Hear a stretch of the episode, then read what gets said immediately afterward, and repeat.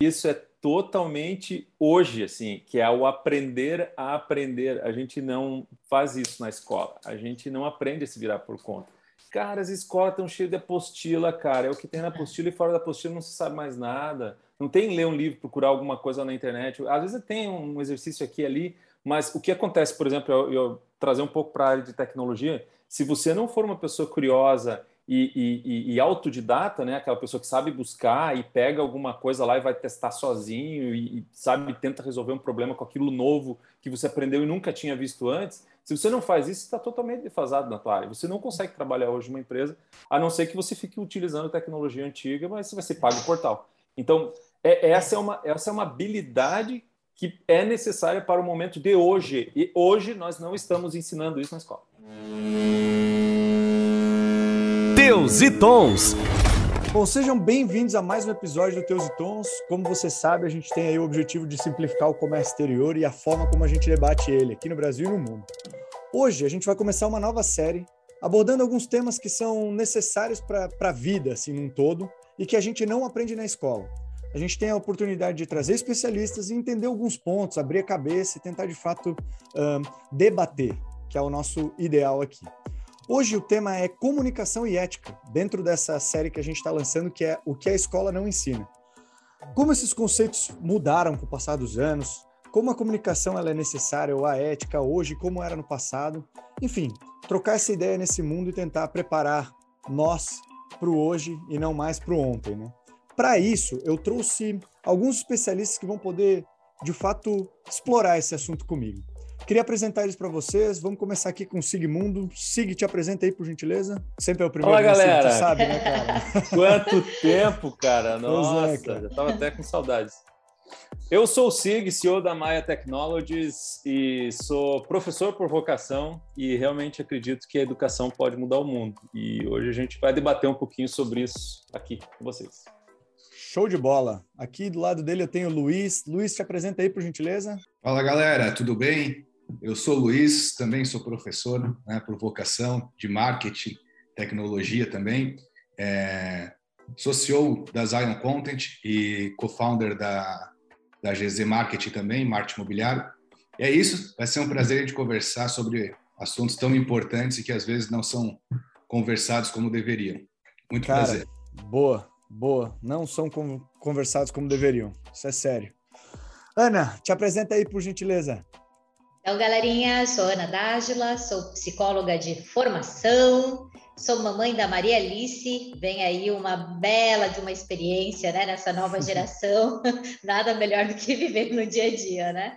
Sou professora também de MBA, então vamos aí tocar tocar o pau. É isso aí. Bora. Sou o Arlon Pereira, host desse podcast. Toca a vinheta e bora falar sobre comunicação e ética. Eu sei que agora a fala deveria ser do Arno, mas eu vou me atravessar e aproveitar que você falou. Não, cara, eu estou aqui só aprendendo. Esse é o meu trabalho, entendeu? O que, que eu faço? Eu, traço, eu trago especialistas, gente foda, para conversar e fico aqui de espectador uma hora, uma hora e meia. Né? Quer trabalho melhor que esse? Eu estou tirando um tempo para mim, viu? aprendendo com vocês, entendeu? Uhum. Como ser curioso, né, Arno? É isso aí. Então, como... o, bicho, o bicho come um livro por semana e está aí. Não, mas eu estou aqui, eu estou aqui, eu gosto disso, cara. Nesse momento eu não sou entrevistado, entendeu? Sou entrevistador. Tá. Não, peraí que eu já faço o Quer pegar meu lugar já? Começar?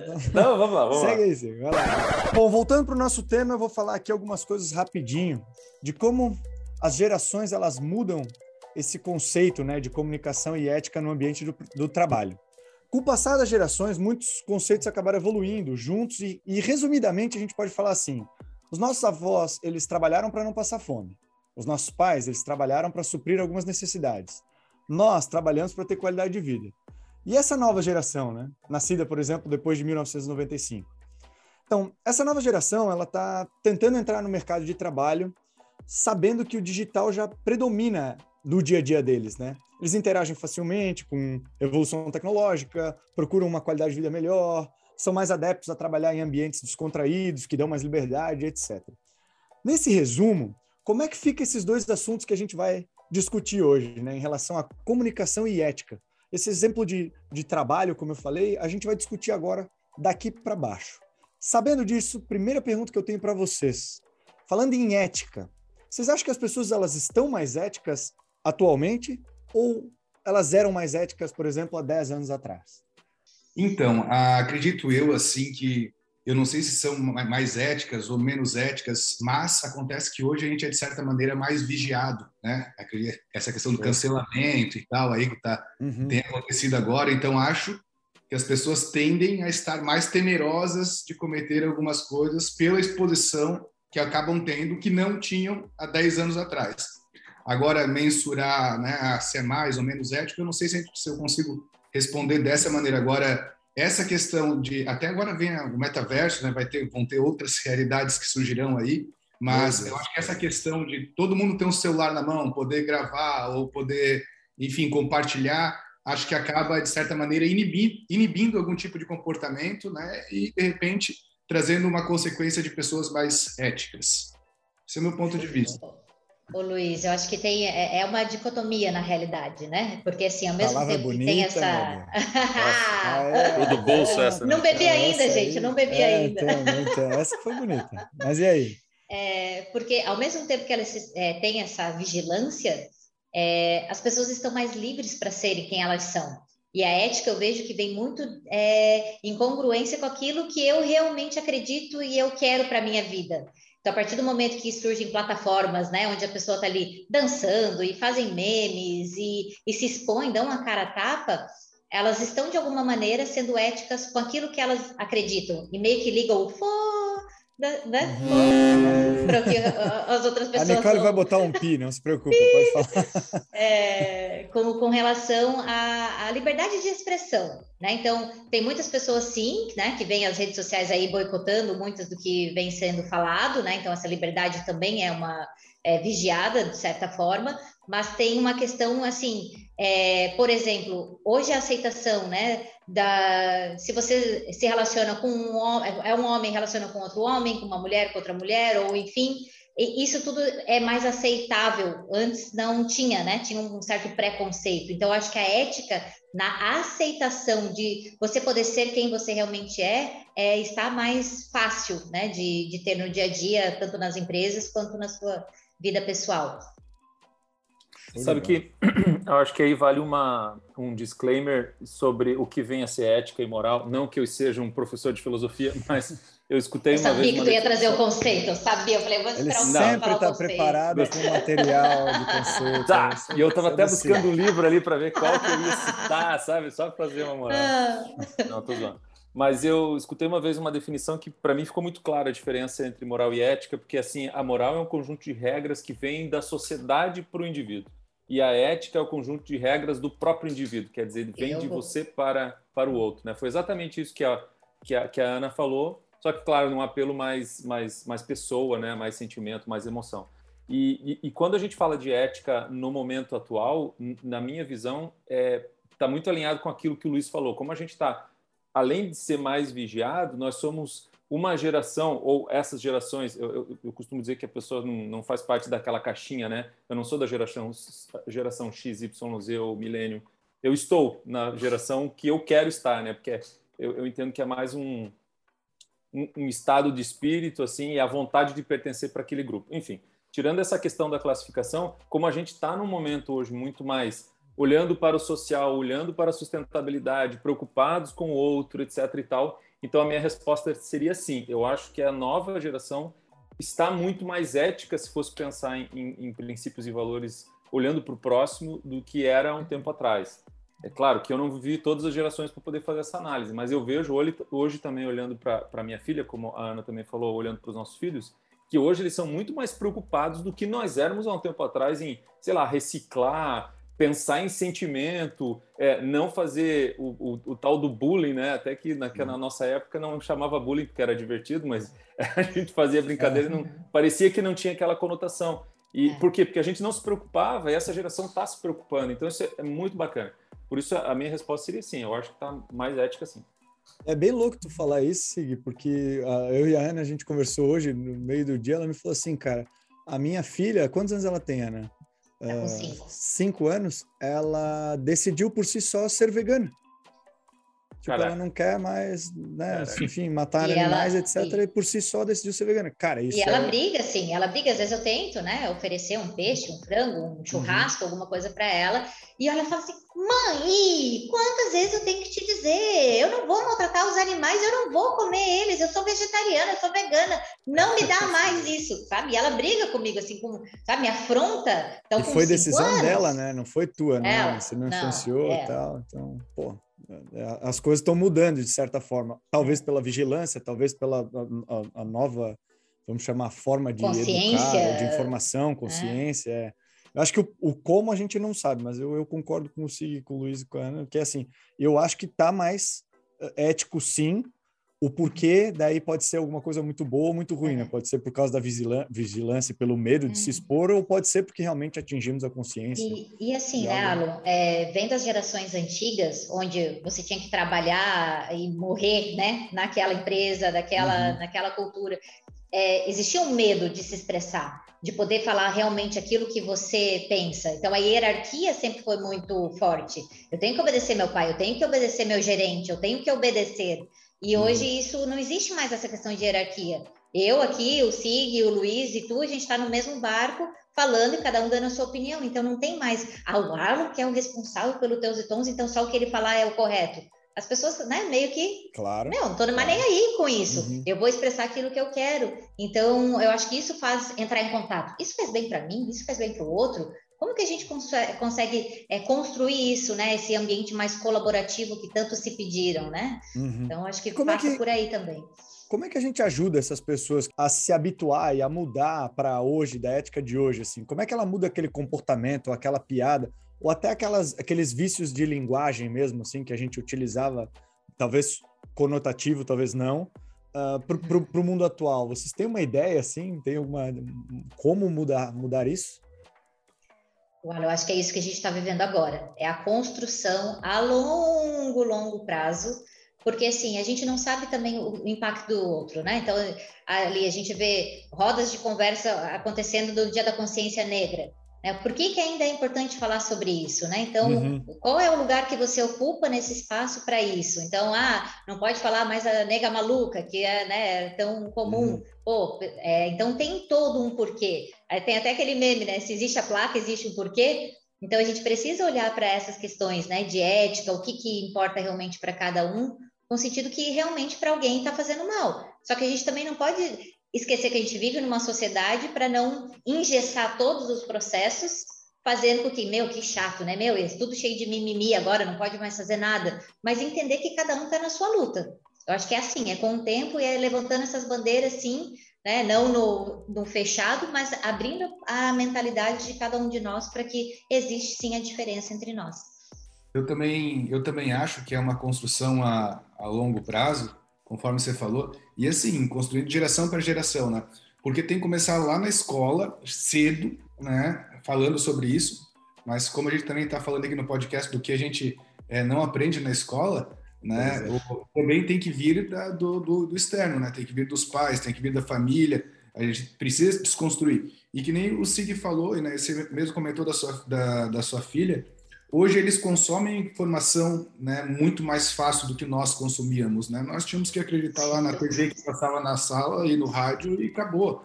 Então, hoje, desde criança, eles consomem a informação de uma maneira diferente. Então, isso tudo é, é consequência. Eu acredito que numa, numa evolução, de certa maneira, até natural, por essa é, disseminação da informação, sabe? Da maneira que eles consomem a informação e hoje, eu fui até fui na, na, fui na formatura essa semana da minha, da minha filhada, e é, foi engraçado ver se os eventos é, presenciais estão voltando. Daí tocava as músicas, eles dançavam todos juntos, todas as músicas, sabe? Tipo, toda a turma, todas as músicas juntos, sabe? E era muito louco, que e dava para ver que eles já, já eram grupos maiores, que eles andavam todos juntos, que não era aquela questão de um clube aqui, um clube acolá. Já, talvez, talvez seja uma, apenas uma percepção, mas pelo menos foi meu entendimento olhando, sabe? Um grupo, de certa maneira, mais unido. É, né? Obviamente, hoje com o TikTok, essas dancinhas todas, enfim. parecia um flash mob, assim, sabe? Todo mundo dançando junto ali. Então, a gente vê um comportamento diferente e acredito também ser um comportamento mais justo. Já são resultados é, que a gente tem colhido por estar tá batendo tanto nesses assuntos, né? Que a gente está conversando aqui agora no podcast, enfim, como esses assuntos é, estão sendo repercutidos hoje. Então, a, agora a consistência é o que vai determinar cada vez uma, uma consciência maior, né? E também acredito, como, como você falou, Ana, numa situação a longo prazo, né? É uma coisa que a gente vai de geração para geração. O louco que eu vejo disso, disso, dessa, dessa fala de vocês é o fato de que assim tu precisa do da escola e eu acho que hoje é porque assim vou, vou recapitular dizendo assim a criança ela não nasce com nenhum desses desses problemas éticos né uh, hoje. Tipo ela nasce já sem racismo sem uh, sabe homofobia sem sem nada disso assim né. Ela, é a informação que ela recebe a experiência que ela vai tendo ao longo do tempo que ela vai se transformando porque para para pensar se ela nascesse lá na selva sozinha ou ela e um outro ser ali que aqui nessa sociedade uh, sofre algum tipo de problema ético e lá na, na, na, floresta não sofreria, ela não teria esse problema, né? Ela não, ela não conviveria com isso. Um, mas hoje os pais dessa criança talvez tenham isso, né? E eles estão passando essa mensagem para ela. Como, como, tentar mudar a cabeça do pai agora, né? Porque o, o, da criança eu acho que já está acontecendo. Ó. O Luiz teve uma percepção lá na escola, a Ana ela teve uma percepção com a filha que virou vegana, eu acho que o Sig já deve ter milhões de percepções também sobre isso. Isso eu acho, cara, sensacional, a gente sente isso, né? o mundo realmente está mudando. Mas e os pais ali, aquele cara que 40 anos sempre falou essa palavra, ou sempre se dirigiu àquele grupo de pessoas assim, ou assado, ferindo mesmo assim a ética individual de cada um. Cara, tem Sig, você tem alguma sugestão assim de como é que uma pessoa consegue tentar mudar essa consciência para essa, pra essa nova terapia, terapia, terapia. É. Vamos vender teu peixe, Ana? eu, eu fiquei pensando em, várias, em vários exemplos, assim, quando você começou a falar sobre isso, porque, exato, quando a gente começa a pensar do, da, da criança, ah, você fala da educação, você fala da escola, você fala de pais, e eles são uma esponja, eles aprendem rapidinho. O problema é o contrário, né? Quando vem do, do mais velho para o mais novo. É muito difícil, cara. Eu, eu, vim com vários exemplos assim na minha cabeça, como por exemplo reciclagem. Na minha cabeça, na, na minha cabeça de, de, criança não existia reciclagem, porque eu não tinha isso na minha casa um tempo atrás. A gente foi aprender ao longo da vida. E aí quando a gente volta para casa dos pais, eles ainda lá não fazem, porque lá não, não tem é, essa coleta seletiva e não tem a necessidade. E, e, e, várias outras coisas que a gente vê por aí que os pais acabam não fazendo e que as crianças acabam trazendo isso. Veja, há muitos anos atrás, eu não peguei muito dessa época, mas é, o uso do cinto de segurança, quando ele foi obrigatório, não foi porque os pais usaram o cinto de segurança, foi porque as crianças começaram a vir para casa batendo nessa tecla de que os pais tinham que usar. Então, isso veio uh, de alguma forma meio forçada. E, e, e, sinceramente, primeiro que eu não tenho resposta para isso, sabe? E depois eu acho que é muito mais difícil e às vezes tem que ser meio no forceps mesmo. É claro que alternativas como, por exemplo, uma terapia, é algo que com certeza resolve. Mas para terapia poder acontecer, a primeira pessoa precisa estar aberta para a mudança, ela precisa ela entender que, que ela precisa é. mudar. Ela tem que querer. Então, a consciência que tem que mudar, né? É difícil. Exato, demais, cara. Assim. Então, se eu pudesse dar uma resposta assim rapidamente, eu iria voltar lá naquele, sabe aqueles livros que estão fazendo sucesso do poder do hábito, etc e tal? Eu acho que tudo nasce na consciência, depois vem com pequenas atitudes do dia a dia. Essas atitudes repetidas repetidas vezes vão virar um hábito e esse hábito depois vai virar um comportamento. Eu acho que a linha é mais ou menos por aí. Agora, tudo começa na consciência, tudo começa na educação, tudo começa no, nessa troca aí que a gente está fazendo. E falando nisso, né, Siga, assim, de criar um hábito novo, né? Por que, que hoje está em alta fazer meditação? Ah, porque é bonito, está na moda? Não, é porque é o momento que você tem realmente para parar Hoje, se a gente for olhar né, a quantidade de informação que é o tempo todo, a gente tá, o nosso cérebro está ligado, né? Então, seja você olhando uma rede social, seja lendo um livro, no teu trabalho, coisas simples, coisas complexas, de qualquer informação, tá tudo vindo, tá tudo entrando. E isso vai deixando a gente, né, cada vez mais maluco, cada vez mais esgotado emocionalmente. Então, esse é o horário de conseguir parar. Só que hoje não é todo mundo que para, né? Que tem esse momento ali de, de meditação ou de respirar mais profundo, tá? Agora só eu sem pensar em nada. E aí eu vejo que é um pouco dessa desconstrução que a gente tem que fazer com a geração que é mais conservadora, que tem dificuldade de enxergar. É criando realmente novos hábitos, um pouquinho de cada vez, para que vejam e sintam a diferença. Né, e que o impacto está causando no outro. Eu escuto muito assim, Ah, mas na minha época não era assim, bando de frescura, né? Bando de frescura, mas e na pele daquela pessoa, né, que está sofrendo realmente um racismo, que está sofrendo né, uma homofobia ali, como que essa pessoa realmente se sente? Então, essa coisa da empatia, que é né, realmente entender o que o outro está sentindo, é, é muito exercício, é muito a longo prazo realmente. É, contribuindo também a o que o Sig falou ali, a primeira coisa que me veio à cabeça é realmente para uma pessoa mais velha né, mudar o pensamento é muito mais complexo do que uma criança que já vem crescendo com esse novo mindset, com esse novo jeito de, de pensar. Mas o, uma outra coisa que eu também presenciei é justamente essa minha filhada, o quanto ela ela tem voz, mesmo com 14 anos, assim, ela tenta corrigir os pais, ó, oh, não, isso aqui não é certo, isso aqui não não, não se fala mais e tal. E de certa maneira eu vejo uma evolução assim da, da, da, das pessoas assim sendo ensinadas pelos filhos, sendo ensinadas pela nova geração. A gente percebe já que é claro que não numa, na, numa de repente uma eficiência que uma criança absorve a educação com a primeira vez, mas também acreditando que a gente mudando a base, a gente sempre fala isso, né? A educação é a base, mudando a base as consequências ah, acontecem. Então acredito que essa nova geração, daqui a, quando ela for velha, ela já vai né, trazer, já perpetuar isso com maior clareza. Então a gente está no momento de transição, é claro que né, tem pessoas que são, né, enfim, que não aceitam outros tipos de, de visões e tal, mas elas de certa maneira estão ficando excluídas da sociedade, então está mudando, invertendo essa situação. Né? Agora uhum. o, né, antes o cara que de repente falava ou acusava era muitas vezes tido como como tal, hoje ele é reprimido, então, assim, é, de certa maneira, a, a, essa voz tem perdido força, na minha visão. E é uma transição, mais uma coisa que a gente tem que continuar batendo, tem que continuar conversando, porque a sociedade precisa evoluir e acredito que está evoluindo.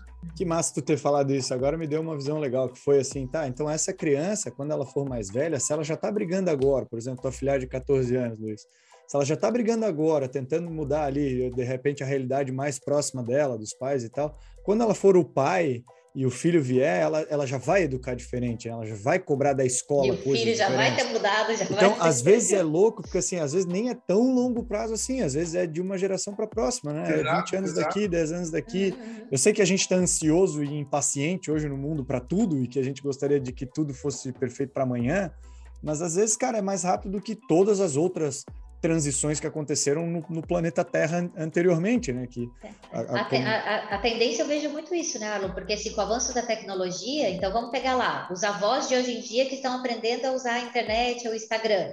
Então, opa, já é um passo. Mas ainda eu vejo essa geração mais antiga se relaciona com a tecnologia como uma forma assim, ah, é um facilitador essas crianças já têm um apego emocional com a tecnologia. Elas já não uhum. sabem fazer outras coisas sem aquilo. É tudo na hora que elas querem. Né? Então o YouTube está ali. Meu, é na hora. Eu comecei a assistir aqui, agora eu vou para o outro. Né? Então é, eu sou o dono da minha vontade.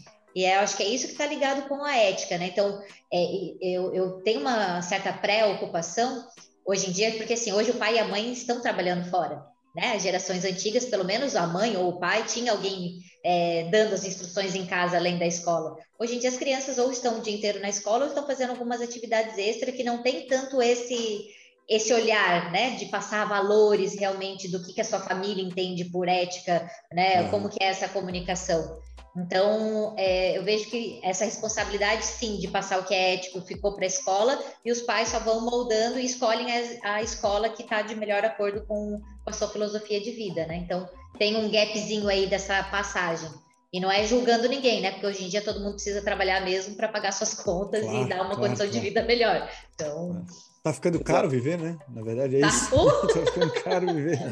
É Eu acho que esse, esse, esse efeito também, Ana, acaba gerando um rebote, que é assim, ó. A, gerações anteriores, os pais, as mães, normalmente passavam mais tempo com os filhos, passavam valores. Hoje, as mães não passam e os pais não passam muito tempo com os filhos, e quando passam, querem suprir todo aquele tempo que não estavam juntos, dando tudo e dando, tudo, dando né? uma liberdade ou uma criação não tão regrada, digamos assim, né? Uhum. E, é, e, é, e, aquele ciclo que a gente volta e meia fala aqui no podcast de que é, tempos fáceis fazem homens fortes, homens fortes fazem tempos fáceis, fazem tempos fáceis, e assim por diante, né?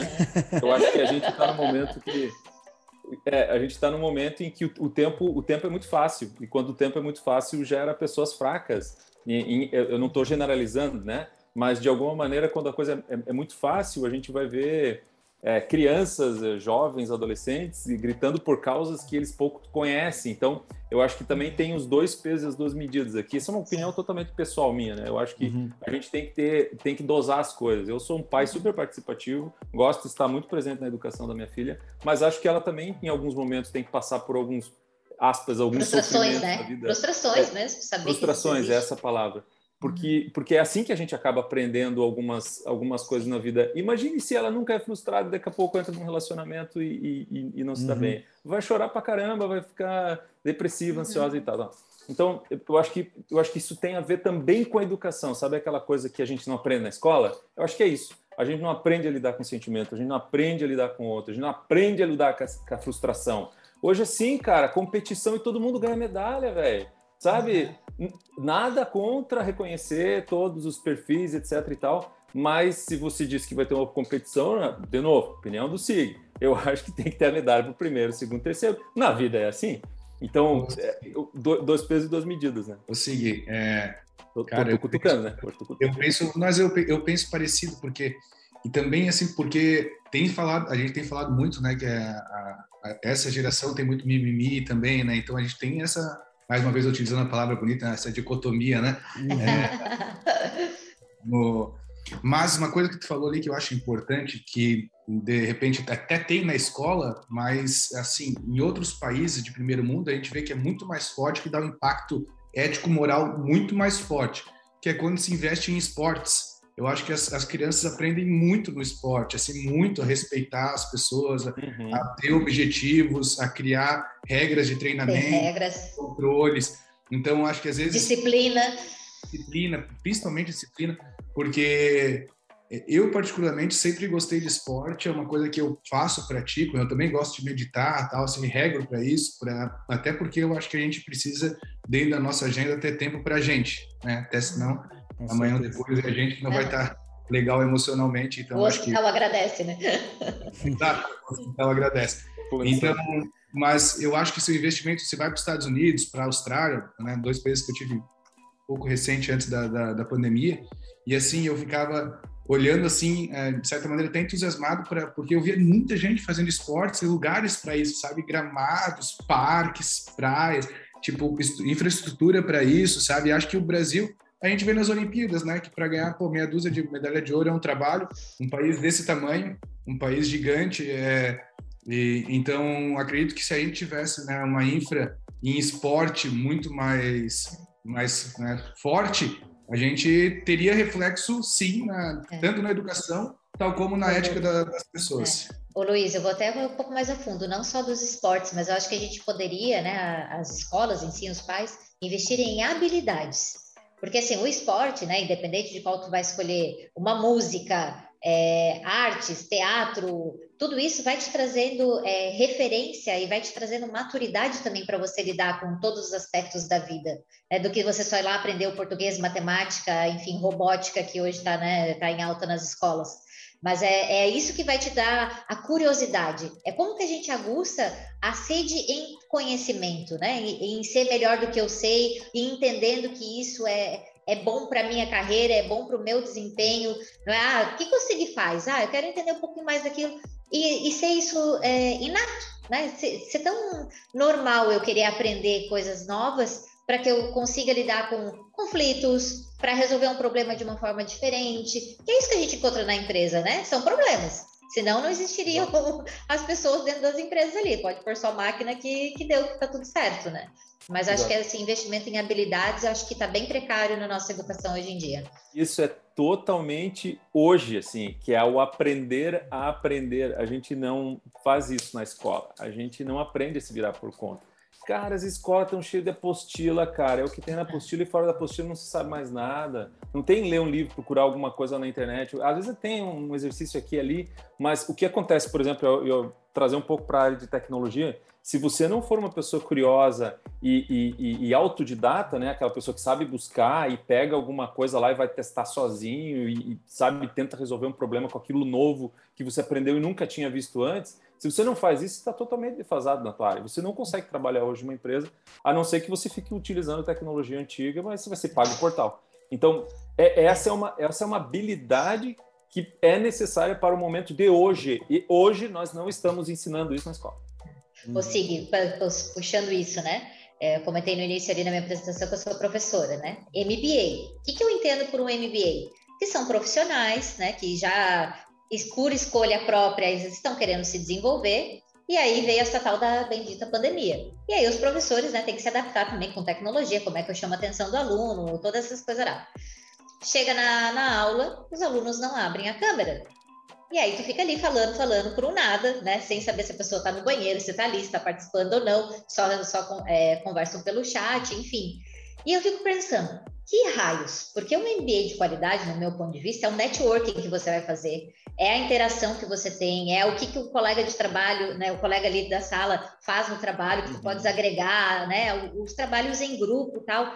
Então, por mais que a tecnologia ela trouxe muita facilidades, mas ela também para esse lado assim, ah, eu, eu, opto em não estar ali com aquele grupo também, é o que, né? Só a necessidade de um certificado, é o que, que realmente chama atenção para você se pagar por um estudo e não usar daquilo da melhor forma também. Então, acho que esse aprender a aprender que está fazendo falta realmente, porque o certificado pelo certificado, gente, eu faço mil e uma entrevistas e isso não é o mais importante. E sim, a gente vai olhar a habilidade, aquilo que tu já venceu, aquilo que tu já se frustrou, né? Para o que, que você vai agregar realmente o teu brilho no olhar para aquilo que você que a empresa está te né, colocando como desafio. Agora, é, realmente ter o interesse né, de cada um ali é, é bem difícil. Tão louco, até vou só complementar esse assunto e vou entrar na próxima pergunta, mas é tão louco que a gente já vê vagas é, com uma, uma. Eu já vi várias vagas com um exemplo que o Luiz citou, que foi assim: é, procuro ex-atletas para fazer um trabalho, por exemplo, de, sei lá, marketing. Daí, tipo assim, mas por quê, né? Porque esse cara, ele vem com regras e disciplinas, ele sabe seguir coisas específicas e ter. Uh, eu, eu, gosto da palavra disciplina porque é meio que fazer aquilo que tu não tá afim, mas é precisa ser feito, né? Precisa é, é, é, o que precisa ser feito. Então, uh, a empresa já buscam esse tipo de profissional, assim. E eles buscam, por exemplo, nos ex-atletas. Eu já vi alguns, alguns negócios desses, principalmente no LinkedIn. Mas vamos lá, cara. A gente estava conversando sobre ética, eu quero entrar também um pouco no, no, na parte da comunicação porque tem mudado bastante, né, ao longo dos anos aí, a gente teve vários eventos. Até acho, cara, é meio louco que eu vou falar, mas eu acho que a gente está nesse momento vivendo uma daquelas revoluções que a gente lê na história. Eu acho que talvez seja a revolução tecnológica, mas a gente vai ler isso, sei lá, num livro daqui a 60 anos, dizendo, olha, no período de 2010 para frente foi feita a revolução tecnológica no mundo, né? né? Como teve a industrial e a agrícola e qualquer outra que teve para trás porque realmente a gente está num momento de transição, assim, de aprendizado, de desconstrução e construção do novo, acho que nunca antes visto, assim, ou em poucos períodos da, da história vistos conforme essa forma. E aí, falando de comunicação, ela também evoluiu, teve melhora. Como essa geração nova está influenciando aí a antiga nessa forma de se comunicar? O que, que vocês estão vendo aí de, de pronto? O que, que vem no cérebro de vocês agora? Bom, então, Luiz, essa é a tua área, né? Comunicação, é, e aí? É o, que eu, é o que eu vivo, é o que eu respiro, e vou, dar minha, vou dar minha visão para vocês. É, obviamente, mudando os veículos, que foi o que aconteceu, né? A gente mudou muito o veículo, né? Quase tudo é no celular hoje, né? Tornou-se hoje o nosso principal veículo de consumir propaganda, consumir comunicação. E, mais uma vez, também trazendo a questão do, do metaverso, né? Ou seja, então vão ser criados ambientes virtuais e as marcas já estão né, se modificando para conseguir atender publicidade dentro do metaverso, que vai ser completamente diferente do que é hoje, né? Porque você traz um novo ambiente, uma realidade, insere os produtos lá dentro, faz, enfim. Hoje mesmo eu vi que a Apollo estava investindo bastante também, né? Na Paulo Ralph Lauren estava investindo uhum. nessa área e o Bill Gates também. Hoje eu compartilhei até no meu Instagram, falou que em três anos, é, todas as reuniões vão acontecer no metaverso, né? Todas as reuniões de negócio vão acontecer no metaverso. Então, é uma previsão muito forte. Quando trata-se do Bill Gates, a gente toma um pouco de cuidado na hora de absorver, porque, enfim, não precisa dizer quem é o cara e toda a história que ele, que ele construiu e continua construindo. E quanto à revolução tecnológica, não tenha dúvida. E aí, junto com a revolução, podemos dizer, da, da comunicação, a gente está vivendo né, como eu disse, muda os meios, né? Vamos supor, e também a qualidade dos meios. Porque até pouco tempo atrás a gente tinha 4G, hoje a gente fala de 5G. Então antes a gente não conseguia consumir nem vídeos aí online. Três anos atrás era no 3G, era terrível para consumir um vídeo no YouTube. Hoje é, a gente já, pô, com a internet 5G já consegue carregar rapidamente um vídeo. Então também tende a consumir mais vídeos, conteúdos mais longos, mais profundos, mais relevantes. Hoje, por quê? Até porque com a pandemia, o que aconteceu? É, quem não estava no mundo online veio, certo? Então, beleza, já tinha os, os, adeptos, quem gostava, quem já interagia e quem teve que, que, uhum. que entrar para o meio. Agora, então, para ser diferente é mais difícil, você precisa de mais profundidade. Então, somente uma presença digital, ela não, não é mais sustentável. Né? Então, você precisa produzir conteúdo, né? eu gosto de ser bem incisivo nessa parte, né? autoral, profundo, relevante, sabe? Para conseguir tocar o coração, mais uma vez falando de ética, valores, enfim, tudo que a gente estava conversando. Hoje as pessoas compram principalmente de marcas no qual elas elas identificam com o valor, né? Com o propósito da empresa. Então o consumo está muito. Tem o rostinho da pessoa, né? Exato. Então a gente vê muito disso. Acredito sim que a gente está vendo a, a, revolução, né? Para finalizar a resposta da pergunta, acho que a gente está nesse momento e muita coisa vai mudar, né? Hoje você faz um curso de Facebook Ads ou de Google Ads e seis meses está obsoleto, porque mudou o dashboard, mudou o painel, mudou tudo. Então, é, é muito dinâmico, é muito rápido, então essa transição é, é, muito maluca e a gente precisa estar ligado porque os próximos passos já estão aí, né? Eu dizia Kotler, né? Hoje a gente precisa andar, correr mais rápido para estar no mesmo lugar. Então, é mais ou menos isso aí. Para ti, Ana, na questão mais, mais de interpessoal, meu, como é que tá essa comunicação? Eu, eu Evoluiu, tá, não? Eu acho que está mudando muito na questão da velocidade e da liberdade de expressão, né? É, acho que antigamente era tido como cafona. Tu gravar um vídeo, sei lá, cinco anos atrás, falando, ah, eu sou a Ana, psicóloga, parará, parará, parará. Meu, as pessoas iam assim, meu, que ridículo, o que, que ela está tentando fazer ali? E hoje em dia o vínculo, é, por estar no digital tão alto, né, todo mundo para o digital, eu quero saber quem é a Ana, mas o que, que ela faz? O que, que ela tem para que me representa, o que, que vai me fazer conectar com ela? Então, eu vejo que a comunicação está muito mais clara nesse sentido de eu realmente ter que ser quem eu sou, para que quem gosta do meu jeito vai me seguir e quem não gosta também, paciência, vão ter outras pessoas né, que vão seguir uma outra forma. Então eu vejo que é, desbancou muita coisa, o que era certo, o que era errado, é, o meu jeito tem que ser extremamente correto ao falar. Né? Eu vou numa reunião, eu tenho que estar muito bem preparada, porque isso pode dar errado, alguém pode me julgar por aquilo. E na realidade, isso que a gente faz aqui, ó. É, a gente pode, né? É, é um ambiente totalmente descontraído, e nem por isso a gente está atacando ou está sendo irrelevante no que está sendo falado. Mas muito mais gostoso de ouvir um, um bate-papo assim do que senhoras e senhores, estamos aqui. Né? né, né. Não, pelo então, amor de Deus, meu. É, tem então três segundos para capturar a atenção de é. alguém, é. tu vai falar então... senhoras e senhores, tem que né, desistir da vida já. É. E assim, né, e contribuindo, pessoas gostam de pessoas, né? Gente como a isso, gente. Então isso. Fica, fica, mais próximo, fica é. mais gostoso de, de, absorver, né? Então tu vai falar só com a marca, só com a marca? Não, pô, eu tô ali com o Luiz. Agora, olha, eu participei do podcast, já sei quem ele é, já olhei no olho dele mesmo, que aqui é a distância, né? Então, mas facilita a, a, as relações, né? A comunicação flui muito melhor a partir do momento que você tem um contato, mesmo que à distância, do que só, ah, quem é a Ana? Se tivesse aqui só o meu nome aparecendo, né? É, não, não faz brilhar os olhos, não me conecta. Então, a emoção ainda eu vejo que faz parte da, da comunicação, aquilo que eu realmente quero, né? É passar para frente. Tu, sim, que está com essa cara de pensamento, pensamento total aí que está passando. filosofando sobre a vida. Conceito de comunicação, vai lá. Bom, comunicação é o sentido do. Não, eu, tava, eu, tava, eu queria repetir um negócio que eu também já falei em um outro episódio, que eu acho que a coisa está mudando em vários aspectos. É inegável que a comunicação muda, está mudando, mudará e para sempre mudará, né? A forma com que a gente se relaciona. É, mas hoje, por exemplo, você vai ver que a iconografia, né, esse lance de utilizar Deus. emojis. Senhora. Por isso que é um deus, né? Deus, é um deus. É, é, por isso Ai, que o Teus Tons ele tem uma tradução simultânea aqui para dizer iconografia. Por que eu falei emoji, velho? Captions e coisas. Então, isso, isso tem influenciado de alguma maneira a nossa forma de se comunicar e se transformou numa forma universal de conversar com pessoas usando ícones, né? E que já, já remonta a épocas antigas lá do Egito que se e, e até antes que se desenhava nas paredes lá, o homem das cavernas. E, e para cada um tem um significado e tudo bem.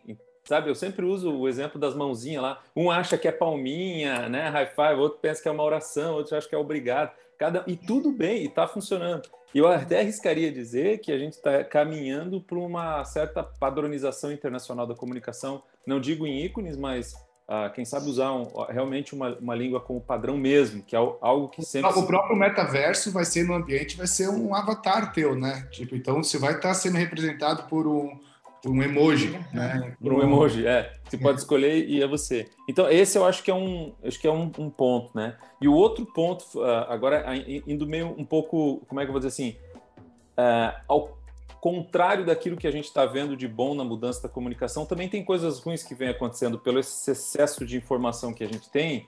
É, uma expressão que é a, a, atenção concentrada para a leitura, por exemplo, é algo que se perdeu e está se perdendo muito. E isso faz com que as pessoas tenham mais. que é um, é um tripé, né? Quem, quem fala bem se expressa bem porque lê bem e também escuta bem, né? São esse tripézinho aí. E quando a gente lê de uma forma mais profunda, a gente se conecta com a história, a gente consegue verbalizar mais, porque o teu leque de palavras também é maior. Isso traz para você um benefício de uma habilidade da comunicação que poucos têm. E hoje as pessoas são contratadas muitas vezes pela forma de defender uma ideia, de arguir e, enfim, que é algo que eu é, invejo bastante os americanos, por exemplo, e alguns outros países que eles têm aquelas escolas de debate, onde eles pegam um tópico e colocam lá para as crianças debaterem e defender seus pontos de vista. Algumas escolas até têm no Brasil, né? Mas poucas. Lá é muito comum isso.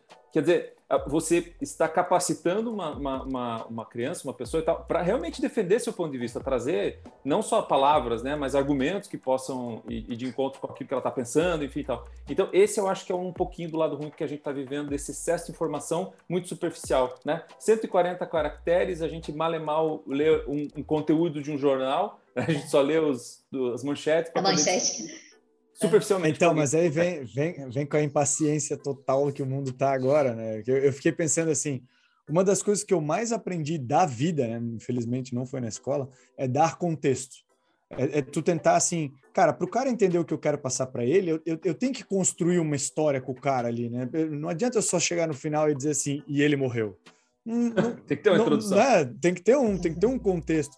E hoje as pessoas não estão com paciência para entender o contexto. Se tu pega um texto muito grande de um conteúdo, por exemplo, ali que o Luiz estava comentando de uma empresa que ela vai criar para tu realmente ler aquele conteúdo de fato relevante e tal, é realmente aquilo que tu está buscando. Porque se não for, meu, se for só uma coisa assim por curiosidade, tô navegando na internet e tal, o cara vai ler assim, o metaverso vai mudar o mundo. Daí é capaz de ele construir a narrativa dele ligando para o amigo dele, dizendo: Cara, eu li uma notícia que o metaverso vai mudar o mundo. Tu já pensou, cara? E, vai, né? e nem Sem... Já pensou é. naquelas capivaras voando? Por, por isso que eu acho. É, tipo, o cara vai ter um avatar de capivara, entendeu? Enfim, ele vai ser uma capivara. É. é. O, que, o, que, eu quero dizer com isso é. Cara, a comunicação, eu, eu concordo que ela está mudando em níveis, cara, que até puxam a, a minha próxima pergunta, que é assim: se sabendo que, que ela está mudando e sabendo esse nível fora da comunicação que a gente se encontra, assim, esse nível de excesso de informação junto com ansiedade, junto com, cara, propósito, mudança, vegano, tudo isso acontecendo ao mesmo tempo, cara. Esse, esse mundo digital que foi criado e está sendo né, a nossa nova realidade, ela está mudando ou está afastando essas interatividades, essas comunicações que a gente tinha entre nós, principalmente no ambiente de trabalho? Vocês estão sentindo um impacto muito grande? Ou... O Arlon, eu acho que assim, tem uma. Até As tem, pessoas... Né, desculpa, desculpa ah, te interromper, fala. agora que vem uma coisa. Será que a gente vai esquecer de se comunicar ou a pessoa vai ser totalmente introspectiva numa conversa pessoalmente, mas no metaverso, como o Luiz está falando, ou numa reunião online, o cara vai ser, o sabe, cara. O, o, cara, né? Enfim, um exemplo aí. Será que isso está acontecendo? Vai acontecer?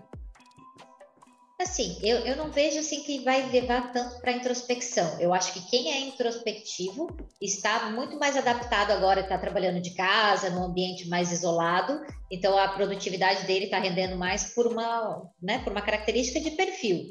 Mas eu vejo que hoje as plataformas de interação é, têm se moldado também mais frequente. Hoje a gente já consegue usar ferramentas que têm uma interatividade, o olho no olho, a gente consegue expressar emoções também. Eu vejo que a nossa maior dificuldade ainda, Alon, é conseguir expressar e comunicar o que eu realmente eu quero. O que, que eu, Ana, quero dizer para o Alon? O que, que eu preciso dele? O que eu, sabe, a, a, a construção disso, de, de conseguir realmente expressar aqui, porque fica naquela coisa, ah, o Luiz vai adivinhar o que, que eu quero. Pô, se eu estou fazendo essa cara aqui, ele tem que ter a empatia comigo ou tentar entender e me perguntar como é que foi meu dia. Né? Não, se eu não chegar, pô, Luiz, ó, hoje meu dia foi punk e tal, hoje eu tô assim, sabe? Não tem, sabe? E hoje eu vejo que isso a gente já estava nos, é, perdendo anteriormente, e hoje, com essa questão do distanciamento ali, é muito raro você ter uma, alguém que te liga ali, ué, e aí hoje, como é que foi? Né, tá tudo bem? Não, então, se eu não posso adivinhar e ninguém vai ser na boa vontade de fazer isso, o que, que o Arlon precisa expressar para as outras pessoas que seja importante hum. saber, né, o que está acontecendo com, contigo ali. Manda um emoji com uma cara triste e vê o que, que dá, entendeu? É isso que tem que ser feito. É. E para vocês, Luiz, Sig, o que, que, vocês acham? Digital está afastando, está Eu acho, eu acho que de certa maneira, de certa maneira sim, né? É, principalmente no ambiente fora do trabalho, sabe? A gente está falando aqui, ah, no ambiente do trabalho. No ambiente do trabalho eu vejo até mais como favorável, né? Diversas reuniões que antes eu tinha que pegar meu ah. carro, colocar aí que eu vou lá, abro e faço uma call nem por isso a reunião vai deixar de ser boa ou não, porque eu acho que a gente consegue ter profundidade numa, numa call, como a gente está tendo agora aqui, né? Claro. Não precisamos estar na mesma mesa sentado para ter essa profundidade. Então eu, eu vejo com whisky. Oi? É, então aqui eu ia preferir essa do uísque e tal. A gente gravava pessoalmente, tinha o uísque, daí eu tenho certeza que a conectividade é melhor, Luiz. Mas eu ah, é, contigo nisso aí, cara. Ah, daí, daí era, o negócio era, era, ainda mais profundo, né? O... Isso aí, isso aí. A filosofia vinha mais, cara. Tu lembrava dos livros que tu leu. É, dá, dá uma mas, acho, palavras, é, é. Mas acho que, de certa maneira, no ambiente de trabalho. E outra, tem diversas ferramentas, né? É Slack para ambiente interno, é, é WhatsApp Business enfim, tem diversas ferramentas. O que atrapalha, entre aspas, né, que eu vejo lado bom e lado ruim também, é o home office. Daí sim, uhum. daí, tipo, a pessoa deixa de estar na, na base, dando uma, uma, visão como empresário. Assim, eu acho que tem algumas funções, mas elas precisam ser analisadas funções por funções, assim, que podem sim ser feitas em home office. Não tem sentido nenhum o cara estar tá dentro da companhia. Agora, principalmente quando a gente fala de trabalhar um time engajado, né, fazer uma gestão né, mais forte, em cima da cultura, conseguir trazer.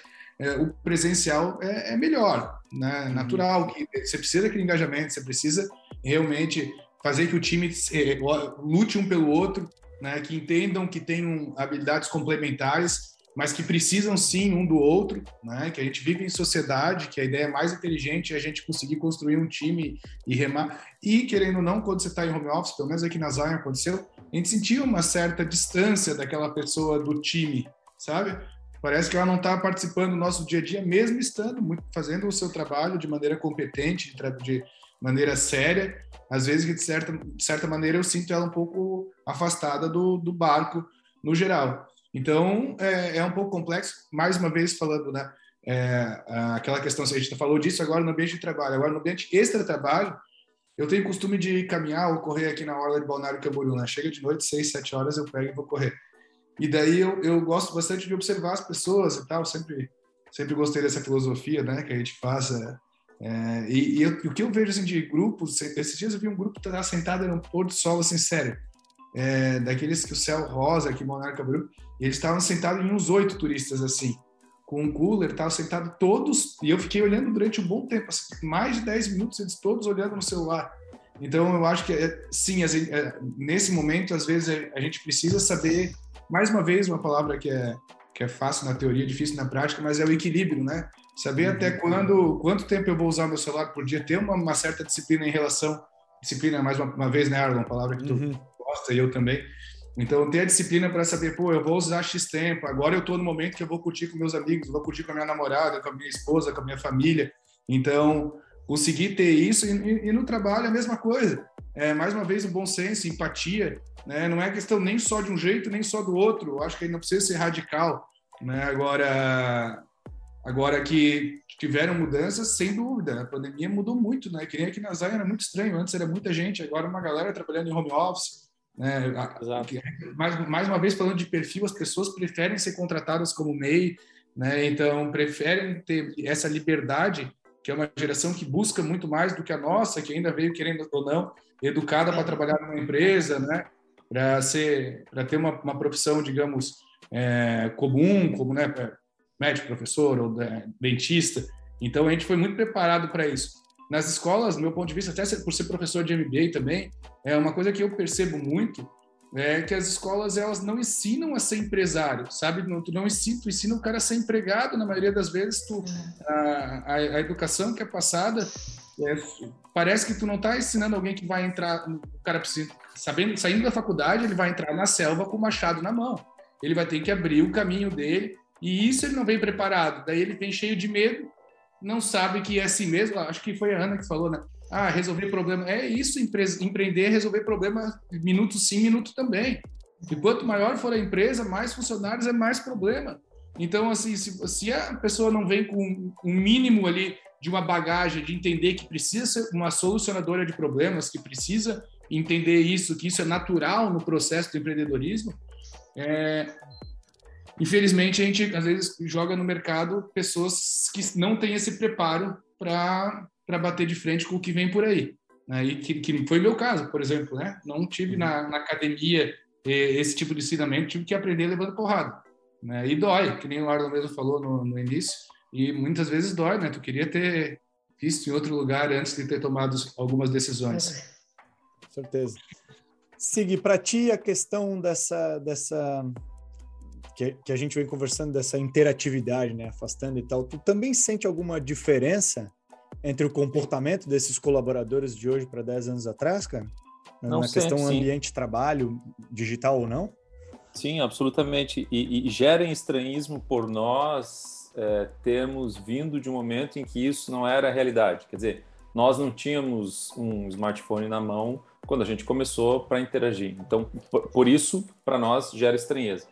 E, e outro dia eu escutei de alguma pessoa dizendo assim: ah, entrei numa sala, tinha dois adolescentes e eles estavam com a cabeça baixa no celular e eles não estavam conversando. E alguém outro falou assim: mas eles estavam. Eles estavam conversando entre eles, só que digitalmente, e com muitas outras pessoas do resto do mundo, só que digitalmente. É uma outra forma de comunicação. E aí a gente vem naquele certo e errado, né? Será que aquilo está certo ou errado? Eu gosto da comparação do, do Luiz, que é a questão do equilíbrio, né? Porra, o sol tá lindo, cara. Levanta a cabeça e olha para cima mas em algum momento, quem sabe ele vai precisar baixar a cabeça, porque se você for pensar do que a gente está vivendo hoje, do anywhere office, home office, whatever, é, daqui para frente, a comunicação ela é, praticamente vai ser toda digital. Então, se essa pessoa já se comunica bem digitalmente, ela vai se comunicar muito bem. Os negócios vão ser todos digitais daqui para frente. Então, sabe, tem, tem os dois pesos, as duas medidas. Para nós gera estranheza, porque a gente vem numa outra geração, porém, essa habilidade que eles estão desenvolvendo vai ser o natural daqui para frente. Então, tem os dois lados. Sabe que tu, quase todos, se não todos os pais que eu conheço e que converso têm essa essa dupla esse duplo pensamento assim de como de fato instruir, educar seu filho para para ter uma melhor escolha, assim, tipo, será que eu dou o celular e, e preparo ele para o hoje como é e tal, ou não, eu faço ele ver, por exemplo, quando o Luiz falou o sol e aproveitar e jogar uhum. lá, bolinha de gude na rua. É, e qual que é o certo agora? Porque a é, tua educação foi daquele jeito. Claro, tô, tô, no fim das contas, todo mundo passa, porque assim, ah, momento de transição, não temos certeza do que vai precisar da manhã. Luiz falou uma coisa engraçada no início, que isso pegou aí, Luiz. Eu achei legal o que tu falou. Tu falou assim: o empresário ele busca um pouco mais de certeza, né? E esse mundo tá muito incerto. Então, assim, o empresário ele já trabalhava com incerteza, né? Ele nunca teve certeza de nada, mas agora piorou, assim. Tipo, eu não tenho certeza de nada, no, sabe, daqui a seis meses, um ano. Agora eu não tenho certeza de nada no próximo minuto. Eu já realmente estou né, dirigindo um, um, cruzeiro, sei lá, com os olhos vendados, sem saber para onde eu estou indo e como eu estou indo, porque acelerou-se a mudança, a forma com que se comunica, acelerou-se as dúvidas em relação a como é que hoje é o módulo certo para preparar uma criança melhor para o amanhã, ou aquele cara do mercado de trabalho que está entrando melhor para o amanhã, sabe? É, cara, eles fizeram sites, eu acho um absurdo isso, fizeram sites em sua, sei lá, eu acho que era um robô vai pegar seu emprego.com em inglês, sabe? Aí, assim, tu vai lá e põe o teu, teu trabalho, né? E tu vê, tipo assim, se, qual é a probabilidade de um robô pegar o teu emprego. Cara, se for levar tudo isso à risca, 99% das coisas vão morrer, o cara vai entrar em pânico agora, ele vai. Uhum. Não sei, eu, eu, eu, ainda tenho minhas dúvidas e vejo que a galera ainda tem suas dúvidas de como se comportar. Porque antigamente tinha uma fórmula, era mais fácil, né? E nós, seres humanos, a gente busca o conforto por natureza. O que a gente está tentando fazer é quebrar né, essa zona de conforto e sair dela para inovar, para melhorar, para tentar mudar a realidade do mundo. Mas a gente busca conforto, e o conforto era o teu pai te educando simplesmente assim filho, trabalho dignifica o homem, sabe? Então sai de casa, meu, estuda o que tu quer e trabalha muito, filho. Trabalha muito, que depois de muito tempo tu vai ter um resultado. Hoje você não sabe falar isso. Tem tanto exemplo de gente que trabalhou, não trabalhou, fez, não fez, estudou, não estudou, né, e que deu tudo no fim das contas, às vezes o mesmo resultado, que você vai passar isso como, meu? Aí começa a, grande confusão, acho que, da, da, das nossas comunicações. Está todo mundo tentando achar a mesma resposta com teorias diferentes. nesse ponto, assim, o sentimento que fica é.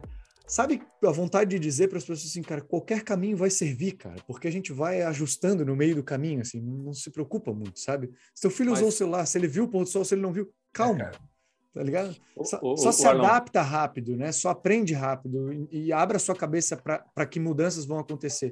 É mais fácil tu ser muito requisitado a mudar do que muito requisitado a permanecer a mesma coisa sabe? Principalmente no mundo dos negócios, né? Na minha opinião. Vocês concordam? Discordo, pode discordar. Não posso discordar. vou concordar em partes contigo, eu acho que sim. Bom. É, mas, por outro lado, quando a gente está falando de criança, por exemplo, quando a criança é bem criança mesmo, ela precisa de limites, ela precisa de alguém que diga até onde ela pode subir na escada, até onde que ela, entendeu?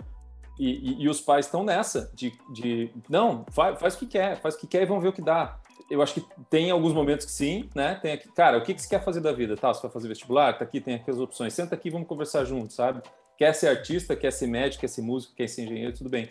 Mas, é, em certo nível, de novo, minha opinião, eu acho que a gente tem que ter alguns, tem que dizer alguns nãos para a criança poder ter um, uma certa até tranquilidade e não ficar ansiosa com tantas opções, que é o que muito acontece hoje. Muitas crianças com ansiedade. Bastante, bastante. Mas desses 10, yeah. vamos, vamos levantar assim, ó, no, nesses, nesses 10 anos de gap aí que a gente está usando como exemplo, né? 10 anos atrás para hoje, assim, de, de comportamento em relação. Você acha que o seu, a diferença de hoje para daqui a 10 anos vai ter muito gritante como é a de hoje para 10 anos para trás, assim, de diferenças? Por exemplo, eu vejo hoje o mundo ele é mais colaborativo, mas ele é mais competitivo dentro de uma empresa, né? As pessoas estão tentando achar seu lugar ao sol. Ele é, ele já foi mais colaborativo às vezes no passado e hoje cada um está na sua casa fazendo seu próprio trabalho. Talvez a construção de time não é da forma que era no passado. Um, como é que vocês veem de hoje para daqui a 10 anos, assim, quando a Alice, a sua filha, enfim, a, a, sobrinha aí do, do, Luiz, chegar no mercado de trabalho? Você, você vai também sentir esse gap que a gente sente hoje? Então, Arlon, é, a gente falou ali, você falou antes da de profissões que eventualmente um robô pode vir a substituir, né? Mas a grande verdade é o seguinte: a gente gosta de conforto, que nem você falou. Então a tecnologia ela vem na, na teoria para trazer mais conforto, não para piorar a nossa vida. Tem uma frase que, se eu não me engano, é da, do Maurício Benvenuti, né? A tecnologia veio para fazer pela nossa cabeça o que a Revolução Industrial fez pelos nossos braços, né? Então, assim, que haverá transformação, não tenha dúvida. Que haverá transformação, não tenha dúvida, né? Até porque hoje, com a evolução da tecnologia, a transformação ela, ela acaba sendo um, fator natural. A tecnologia traz transformação o tempo todo, né? Está mudando o processo, mudando métodos, trazendo inovação, então acaba sendo natural. Em relação às crianças, eu também acho que o que o Cid falou faz muito sentido. Alguém precisa colocar limite. Não significa que a gente busca mais liberdade como um todo, que não vai ter algumas regras que terão que ser seguidas, né? E, e uma família vai. E mais uma vez falando, né? Não existe muito certo e o errado. Mais uma vez é, é o bom senso, porque o importante é ser feliz. Agora, qual o caminho que a pessoa conseguiu buscar para conseguir chegar nesse pote de ouro que é a felicidade?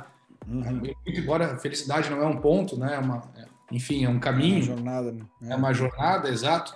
Então, agora, como ela fez para conseguir chegar nesse estado e man manter, se manter nesse estado, que é e, e de algumas coisas a gente já pode dizer praticamente cravar, né? Ah, é, que é você meditar, você fazer esportes, você ter uma boa alimentação, você buscar equilibrar a vida digital com a vida com seus amigos, com os seus familiares, né? Então, é, acredito eu, eu não sou pai ainda, mas é, com certeza a Ana e o Sig vão falar com uma propriedade por estar convivência, né, em relação a, a esse tipo de estado. Agora, se precisa ter alguém direcionando, porque ela imputa, a criança imputa confiança aos pais, né? São as primeiras pessoas que elas têm confiança. Então, ali você mostrando, vai para cá, vai para lá, olha, que não é bem assim, não é bem é assado. Eu tive, é, graças a Deus, tenho pais bem presentes na minha vida, né? Então, isso sempre me ajudou. Ó, Luiz Henrique, vai por aqui, pensa colar, esse caminho aqui você pode estar equivocado, reflete aqui. Então, eu fui educado com essas orientações e acredito que me ajudou a chegar nesse estado, né, que a gente tá, que todo mundo busca, que é ser feliz e se, manter, e se manter nisso exige mais uma vez sair da zona de conforto, que é fazer mais uma vez a disciplina, fazer o que você tem que né, fazer, né, que às vezes é, pô, tô morto de cansado, mas pô, vou lá jogar tênis, vou jogar, vou correr, vou, porque uhum. eu sei que eu preciso disso para o meu estado mental tá ok. Então, a gente, desde de, de, do começo, é importante mostrar o caminho, ajudar. Claro que as decisões são cada vez mais deles, das crianças, mas orientações eu acho que é, encaminham. Né? Esse é o meu até porque. Até porque é louco falar, né? Mas eu vi uma vez um TED Talk, eu não vou lembrar quem que fez, eu já comentei isso, eu acho que é algum podcast, que diz assim, a única diferença, resumindo, né? Ele tem, sei lá, 15 minutos, de 20 minutos que a única diferença entre nós e os ratos é que uh, tudo que a gente aprende durante a vida, a gente acaba documentando e passando para o próximo, né? Então, quando a, a, nova geração, por exemplo, uma criança, ela chega, ela já chega com todo o conhecimento que a gente teve no passado. E um rato, quando ele aprende que uma ratoeira dói, que um queijo é bom e etc., quando ele morre, o próximo começa do zero de novo. Ele começa tendo que descobrir se a ratoeira é bom, se o queijo dói, ou vice-versa, né? Se o queijo é bom e a ratoeira dói. É, então, um, isso, isso eu acho que faz grande diferença e até me leva a concordar com vocês que, tipo, sim, uma direção é ótima, né? Porque tu tem que usar todo o aprendizado que tu teve para trás para a pessoa não é. passar pelo mesmo sofrimento, né? Sei lá. E assim, né, Alô, vai ser inevitável que alguns trabalhos realmente vão deixar de existir. A não, pergunta claro. é o que esta pessoa, por escolha própria, vai escolher fazer? Porque ela vai uhum. poder ficar nessa, né, né, parada, estagnada, esperando só a ajuda do governo, né, uma bolsa qualquer, ou ela vai realmente aprender a aprender algo diferente e vai se adaptando. Porque assim, todo mundo aqui, tá, a gente está passando por essa revolução, mas já quanto tempo a tecnologia está entrando, está vindo, olha, olha, olha, olha, não é da noite para o dia, pronto, agora acabou tudo. Então as pessoas estão tendo tempo, agora cada um tem que escolher o que, que é bom para si. Né? Então, uhum. acho que é, esse direcionamento também vem de trazer a consciência que sim, algo vai mudar. Isso perguntou, né? Futuro, daqui a 10 anos, eu acho que vai ser muito diferente. A realidade virtual, tudo que vai vir aí de, de diferente, né? De avatares e tudo mais, uhum. vai ser uma uhum. coisa muito doida, eu vejo. Né? Não vamos estar lidando só com pessoas, vai ter, meu Deus. Corroborando o seu pensamento, Ana, é uma frase do Flávio Augusto, né? Que é hoje um dos principais skills, eu não me, não me recordo exatamente a frase, mas se eu não me engano é é, hoje, quem tem mais é, chance de ter sucesso é quem é mais sensitivo às mudanças. Né? Então, é isso, é você ter confiança. Não, algumas profissões vão deixar de existir e tal. Ok, o que, que eu consigo fazer dentro da minha caixa de ferramentas que eu vou me adaptar para o que o mercado vai, vai trazer? Né? Ou então, inventar, inovar, uhum. mas mudanças sim. Né? Então, até um dos skills que o Flávio Augusto fala bastante é isso, é saber se adaptar a justamente tudo, toda essa mudança que está acontecendo. Diga assim, eu acabei te interrompendo, perdão, cara. Não, não interrompeu não, cara, mas é, acho que é isso, acho que a gente tem que aprender sobre, é, sobre o futuro, etc e tal, mas também tem que curtir o caminho, né, que é o que a gente falava agora há pouco. Na verdade, o que aconteceu conosco foi que os nossos pais nos ensinaram, nos educaram da melhor forma que eles podiam na época, com as condições, com as ferramentas que tinham. É o que a gente está fazendo, é que a próxima geração vai fazer. Então, isso não muda. Isso não vai mudar nunca, né, cara? É, só que, ao mesmo tempo, a gente também tem que pensar que o caminhar tem que ser gostoso, né? Se a gente começar agora a supercapacitar filhos para ter todas as habilidades, tá, daqui a pouco eles acabam não brincando, não jogando, não fazendo outras coisas mais leves, uhum. né? Parando para fazer nada, do tipo assim. Então, eu acho que tem que ter, de novo, a palavra aí equilíbrio, mas Tão preparar para mudança. Eu não tenho nem noção do que vai ser daqui a 10 anos, cara, sem, sem, é, é, sem ideia. Muito embora eu fale sobre futurismo, assim, a gente tem algumas tendências que a gente estuda aqui e ali, mas eu não tenho nem ideia de como pode ser. Eu só acho que a gente tem que estar preparado para fazer escolhas. E, e, quando a gente fizer uma escolha, renúncias. E quando aí... a gente for para aquela escolha, consciente de que a gente fez aquela escolha, é ok. Tá, tá aí um próximo, próximo assunto para essa série, cara, que é sobre escolhas, né? A gente não aprende a fazer isso durante a vida, né? Acho que, enfim. Mas de, deixa para quando você ferrou, vamos, né? Vamos, vamos deixar essa para outra, porque isso aí dá mais uns cinco podcasts. Não, a gente, a gente falou. A gente falou. Essa precisa do uísque, boa. a gente falou sobre o. Sobre o principalmente sobre a parte do indivíduo, né? A gente estava conversando sobre como ele, ela, como o pai com o filho e tal, e como uma empresa ela consegue dar o suporte e se reinventar também com esse mix, vai, vamos chamar assim, de gerações que tem dentro dela entre a geração mais nova, atual, a que nasceu digital, a que não nasceu, porque Luiz, Sig como como empreendedores ou empreendedores, vocês sabem que tem o papel do outro lado, né? Agora, o do, o do CNPJ, de, de tentar encaixar todos esses blocos para prosperar, encaixar seus times, etc. Como é que a empresa consegue dar esse suporte para tudo isso que está acontecendo que a gente discutiu até hoje? Uau, eu, eu, vejo muito assim. Me conta o ouro, Eita, me conta Pergunta de um milhão de dólares. Me conta, me conta o ouro que eu tenho uma galera aqui que eu preciso resolver muita vai coisa. Vai lá, Luiz, vai lá, vai lá, depois eu Bem, é, eu acho assim, gente, é, a empresa precisa se posicionar, ponto. Você não pode ficar neutro, né, aí sobre qualquer assunto, né, senão você também vai ser alvo de cancelamento.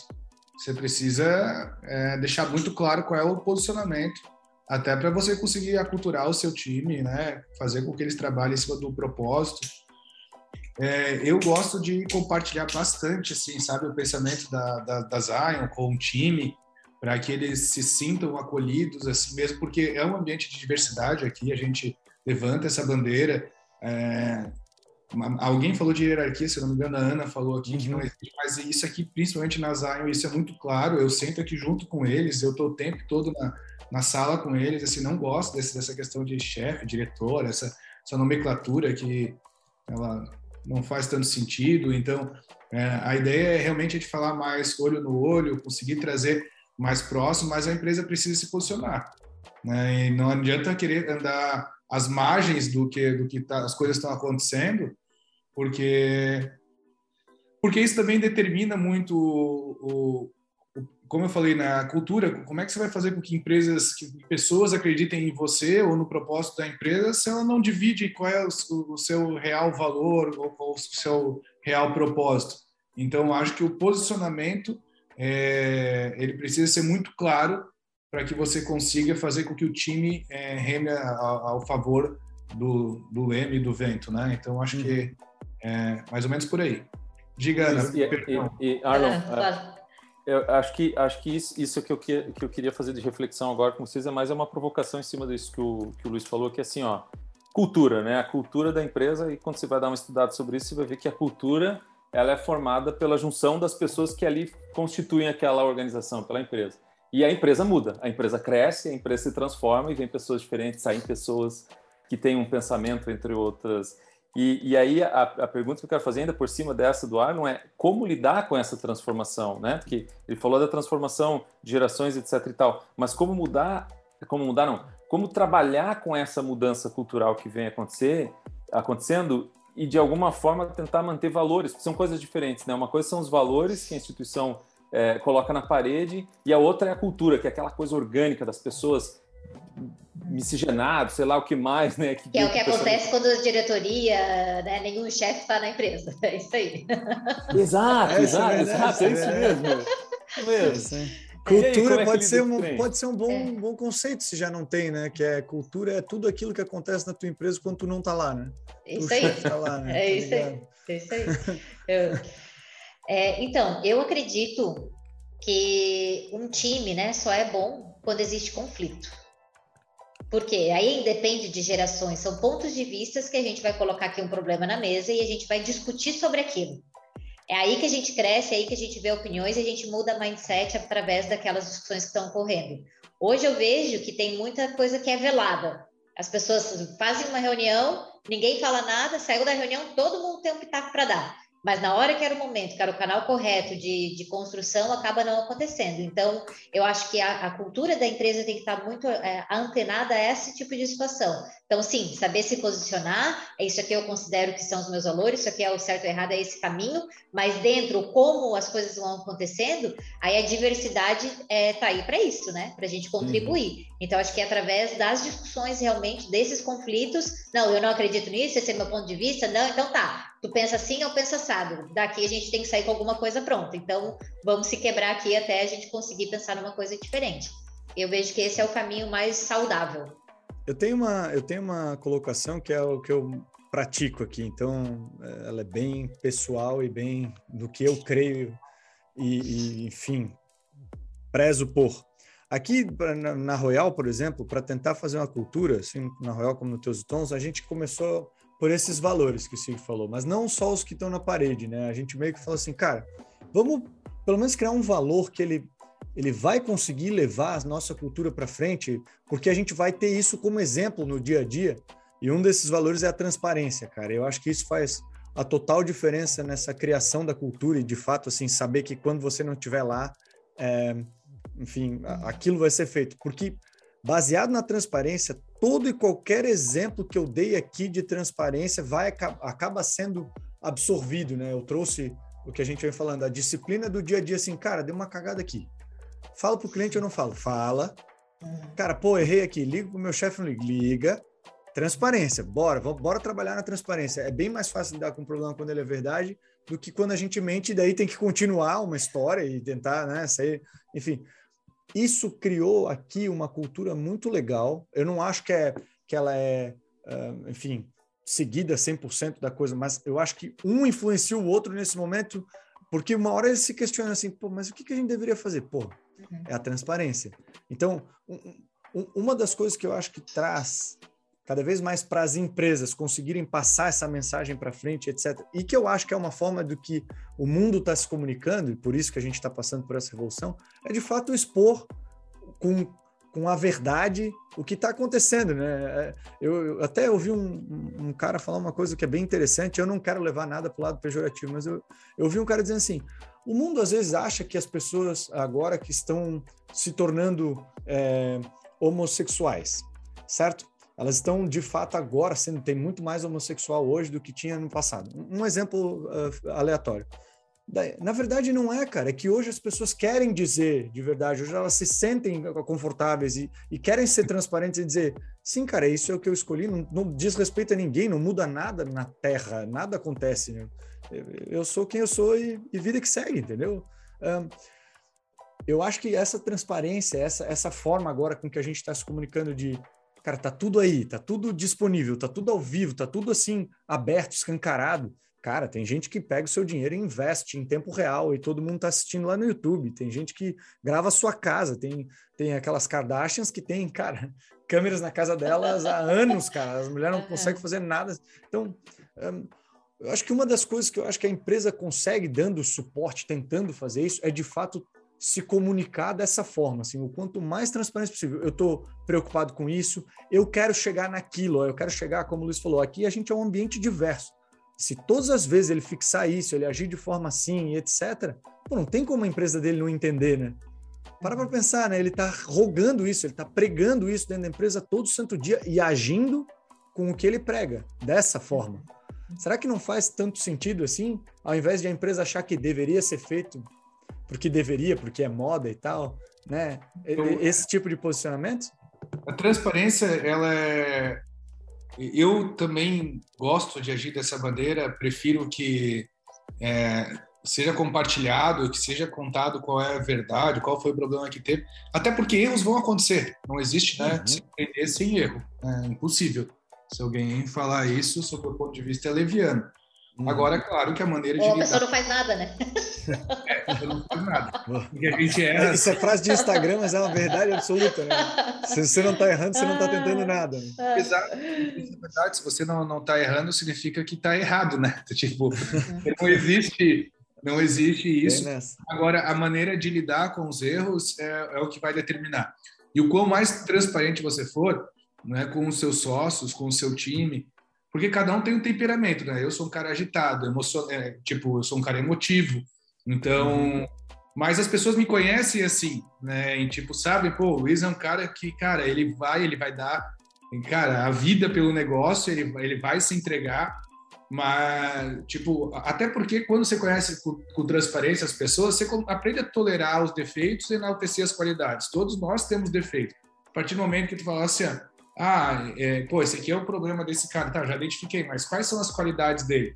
Né? Quais são as virtudes dele? Pô, esse é mais quieto, aquele fala mais, esse é mais emotivo, esse é mais frio, esse apresenta melhor, esse fala... E é legal, Luiz, é legal tu, tu dizer assim, cara, por exemplo, né, tu chegar e abrir e dizer, cara, eu sou um cara emotivo, cheio de energia, porque daí a pessoa já tem essa expectativa para com você, né? Ela não vai se assustar se tu for emotivo ou se tu for energético e tudo fica mais fácil.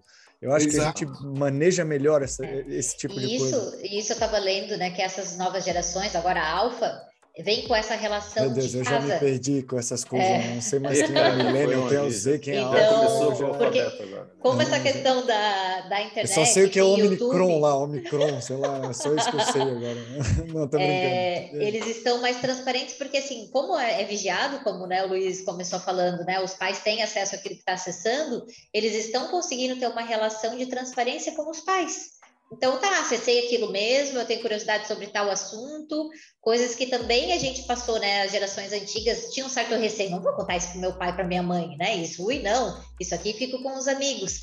E aí, como que a gente cobra que esse jovem, que né, essas pessoas mais velhas estão no ambiente de trabalho, tem que ser transparente quando acontece algum erro, se ele não foi ensinado a isso? Então, eu vejo mais uma vantagem também dessa geração nova que já vem com isso, é um valor já de construção de casa, né? Então, também é outro tema aí também. Ana, mas e aí eu quero voltar também no que o Arlon falou sobre a questão da transparência, essa questão do valor. Eu acho que para as novas gerações esse lance do, pelo menos eu, eu vejo assim olhando principalmente pela minha filha, né? Esse lance do, do falar a verdade e, e da, da, justiça, isso é uma coisa muito, é forte, muito com forte, eles, né? Agora, para uma organização manter um valor de transparência tem que ser muita bala na agulha. Tô falando sério assim, galera, porque você, enquanto empresário, se você prega que você é transparente, qualquer coisa que você, qualquer pezinho fora da linha da transparência, você está sendo observado. Claro. E eu tô falando de qualquer coisinha mesmo. É uma coisinha lá para o imposto de renda, é uma notinha que saiu com um valorzinho diferente, é, é, é, é um docinho que você uhum. pegou lá, não sei de onde, você não sabe. Coisas pequenas, gente. Então, Uh, eu acho que a ressalva aqui é essa, né? Tipo, se a gente for assumir um valor para a assim, organização, veja o preço que você vai pagar por isso, né? Porque isso pode ser alto também. Você falando, você falando disso me lembrou até a história do Thiago Negro, né? Aquele problema que ele teve lá com, com enfim, com a locação um do apartamento, né? A compra, exato, a compra de um apartamento em nome dos pais, que os pais fizeram. Da mãe, é. Então, é, e, e, essa é a parte ruim, eu acho que a gente pode dizer de hoje em dia. Acho que foi você mesmo, Arlon, que, Arlon, que falou antes. Uhum. Contexto, às vezes a pessoa ela não vai olhar o contexto, ela, ela vai olhar só a, a, Mas é por isso que é um exercício diário, sabe, Sig? Que por isso não adianta falar, a pessoa vai ter que te conhecer mais para tipo, entender também que não é uma ação, é um negócio, é um problema, que essas coisas acontecem.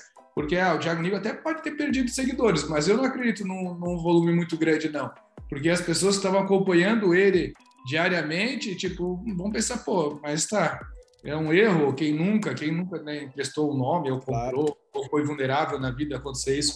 Então, é, o que é, é uma coisa que é difícil, né? a gente como ser uma raça humana é complicada nesse sentido, mas empatia, bom senso, buscar entender o contexto, né, tipo, ouvir mais e falar menos, eu acho que é uma, são, são coisas assim que precisam ser praticadas dia após dia.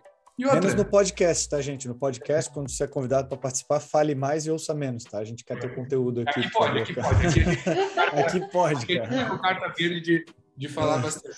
Mas é isso, sabe?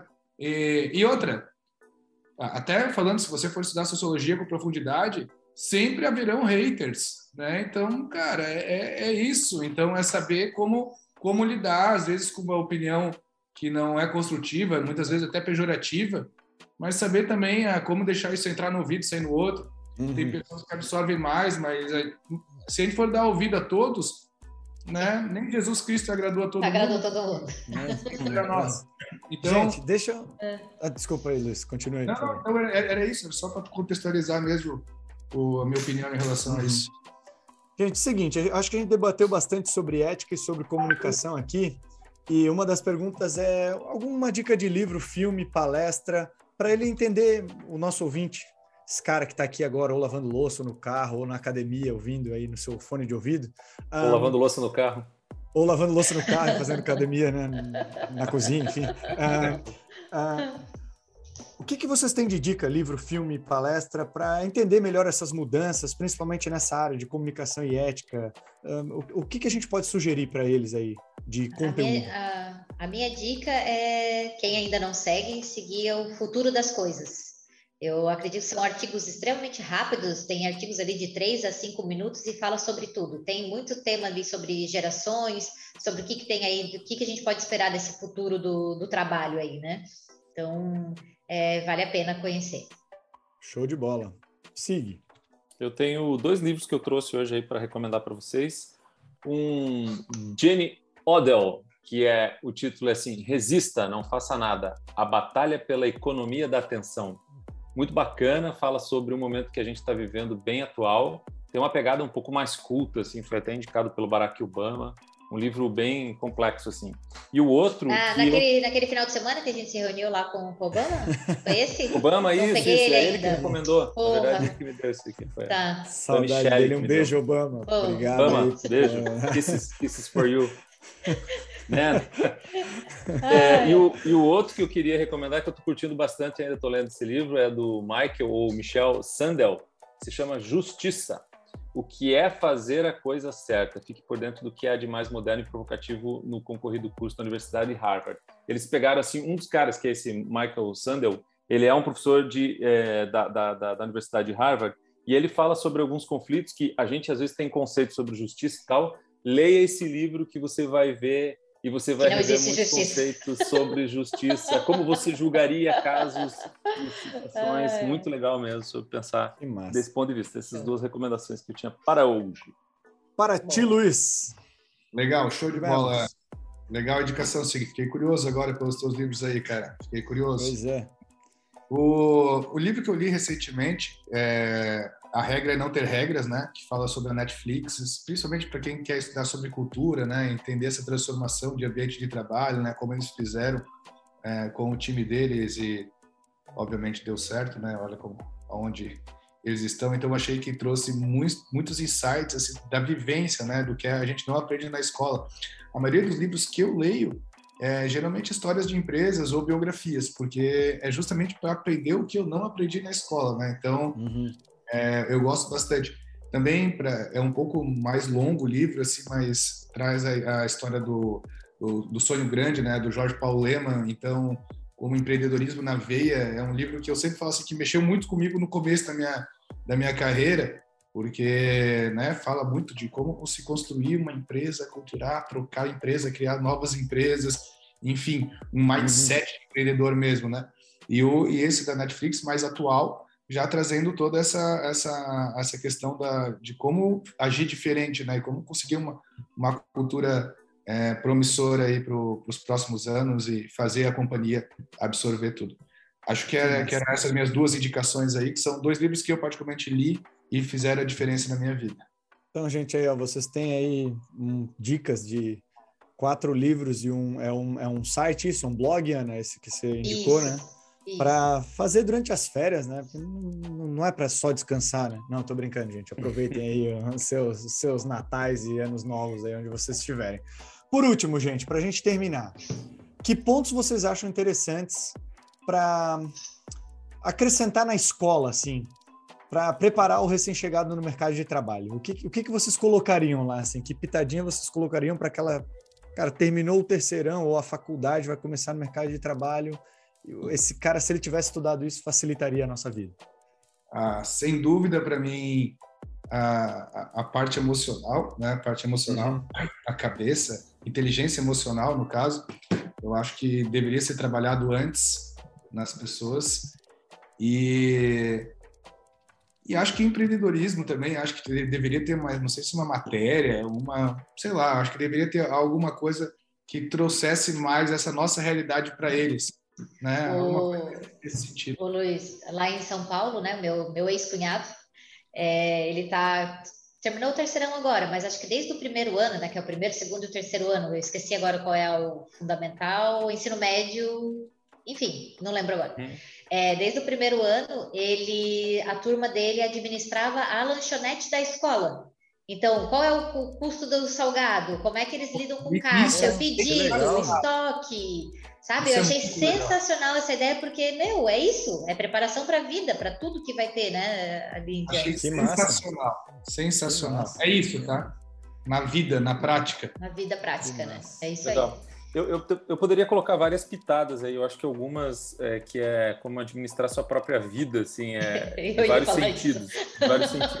E um deles é super prático, que é, por exemplo, a, a, a própria gestão financeira. A gente não é preparado para mexer com dinheiro, para investir, para colocar dinheiro em algum lugar, para tirar dali. E a gente depois. Você nem lê olerite, nada, imagina. É. Então, esse é um ponto. Agora, o outro eu quero concordar com, com, com o Luiz, e eu colocaria uma disciplina que se chamaria assim, não sei se chamaria inteligência uh, emocional, mas chamaria autoconhecimento. Eu acho que se a gente conseguir, de alguma forma, é, fazer com que esses jovens que estão entrando no mercado de trabalho consigam se conhecer, consigam se entender, entender o que, que, que para eles é uma ação consciente, uma fala assertiva, olhar para o seu sentimento, o que, que aquilo gera de pensamento, é, conseguir uhum. coordenar isso dentro de si, olhando para si, ele se relaciona com o mundo com muita facilidade. Então, eu acho que essa seria assim, um, uma grande contribuição é, que, que faltou, pelo menos na, na, minha, na minha capacitação. Eu só fui aprender isso ao longo da vida, ainda estou é. aprendendo. É, a minha dica também é ficar nesse sentido, né? Administração da vida, porque hoje em dia a gente vê, né? Quantos adultos aí na faixa dos seus 30 voltaram a morar com os pais? Né? Ou nunca saíram de casa ainda. É, tem, cada um tem os seus motivos, uhum. mas assim, aprender a pagar uma conta de luz, quanto que é um aluguel, o que, que isso impacta do teu salário, como que eu administro isso, né? Se eu vou empreender, como é que eu vou investir, que, que, que perrengues eu posso ter na minha vida que eu vou ter que abrir mão, né, de ter que pagar minha conta, o que, que é melhor, pedir empréstimo ou não. Então, esse se vira nos 30 da vida adulta, eu vejo que a gente passa muito, muito perrengue assim, com essa nova geração, principalmente aí que está tá entrando no mercado, porque aí fica numa expectativa que a empresa tem que sempre pagar mais, né? Ah, eu tenho que pagar mais porque tá, mas peraí, aí é quem que tem que organizar a sua vida, as suas contas, né? Então, é, vem muito nesse sentido. Uhum. É, a questão da inteligência emocional nem se fala, né? Acho que começa lá de pequenininho mesmo, aprendendo o que, que é raiva, o que, que é medo, né? O que, que é amor, afetividade, enfim é, aprender a dar nome, né, para essas emoções aí, para essas vivências. É, e eu vejo muito essa questão da, da, da, vida prática, né? Que aí acho que vem essa questão do empreendedorismo, com certeza, que é a preparação para a vida, porque a gente não sabe o dia de amanhã. Né? Tem profissões aí que a gente nem sabe o nome, nem sabe o que, que vai existir. Então, até na escolha da profissão a gente se perde, né? Ele, ah, vai fazer ali algum teste, né, para ver quais são as minhas aptidões, tá? Mas e aí? Como que eu realmente faço essa escolha? Então, acho que falta muito essa vivência mesmo do que, que é a vida, né? O que, que é a vida adulta. Show de bola, gente. A gente tem dicas aí sensacionais. Para mim, eu acho que eu colocaria só uma pitada que é bom senso, tanto individual quanto coletivo. Eu sofro diariamente a falta dele no mundo corporativo, então Cara, se alguém conseguir ensinar bom senso, você tem um cliente aqui querendo ensinar para bastante Agora. gente, cara. Brincadeiras da parte dessa bem. questão, é, pago bem, meu, pago bem. Não, porque realmente é importante, principalmente para o convívio social, né? Entre, entre, é. entre coletivo, entre cidadãos, é, é, realmente, cara, necessário. Mas enfim. E, e lembrando, gente... né, Alon, essas mudanças não precisam ser tão grandes. Meu Deus, vou mudar a grade. Se a gente colocar uma habilidade dessa por vez, né, a, a, complexidade vai longe, né? Verdade, meu, verdade. E a verdade é assim, só a introdução a já ajuda pra cacete, assim, né? O cara não precisa é. sair especialista em algo. Ele precisa saber que aquele mundo existe, tanto de inteligência emocional quanto financeira ou qualquer outra coisa, uhum. e que ele pode depois ir atrás e, e, enfim. Como a gente não comenta sobre isso na grade escolar, de repente a pessoa nem sabe que era isso que existe o que ela deveria buscar. Mas, enfim, acho que a gente encerra aqui, né? Nosso, nosso episódio tem, cara, um bate-papo aí de mais de uma hora e meia sobre isso. Eu acho que eu sempre tenho prazer de falar sobre essas coisas, assim, esses, esses debates entre não ter muito certo e errado, é percepção, é ponto de vista, é o que vem no amanhã, as inovações que precisamos, as que não. Acho que essas gerações aí que vêm vão continuar mudando, a gente vai continuar discutindo isso, vai continuar evoluindo e tentando de cada vez mais fazer melhor, né? Enfim, ou, ou ter uma vida melhor uh, nesses ciclos que a gente vive. Quero lembrar todo mundo que a gente também está no YouTube agora, formato de vídeo, então você vai ver as nossas cabeças aí mexendo e falando junto com as mãos às vezes. Assim, Ana, isso aí. então, gente, compartilha, curte, tenta passar para frente esse conteúdo aí. Apesar de o podcast falar muito sobre, eh, sobre comércio exterior, a gente fala marketing, inovação, vida, debates, ética e comunicação, como a gente falou hoje. Enfim, acho que tem bastante a agregar aí para quem nos ouve, beleza? Aos convidados, obrigado, valeu, um abraço e até a próxima. Tchau. Valeu, tchau, tchau gente. Tchau, tchau. Fui.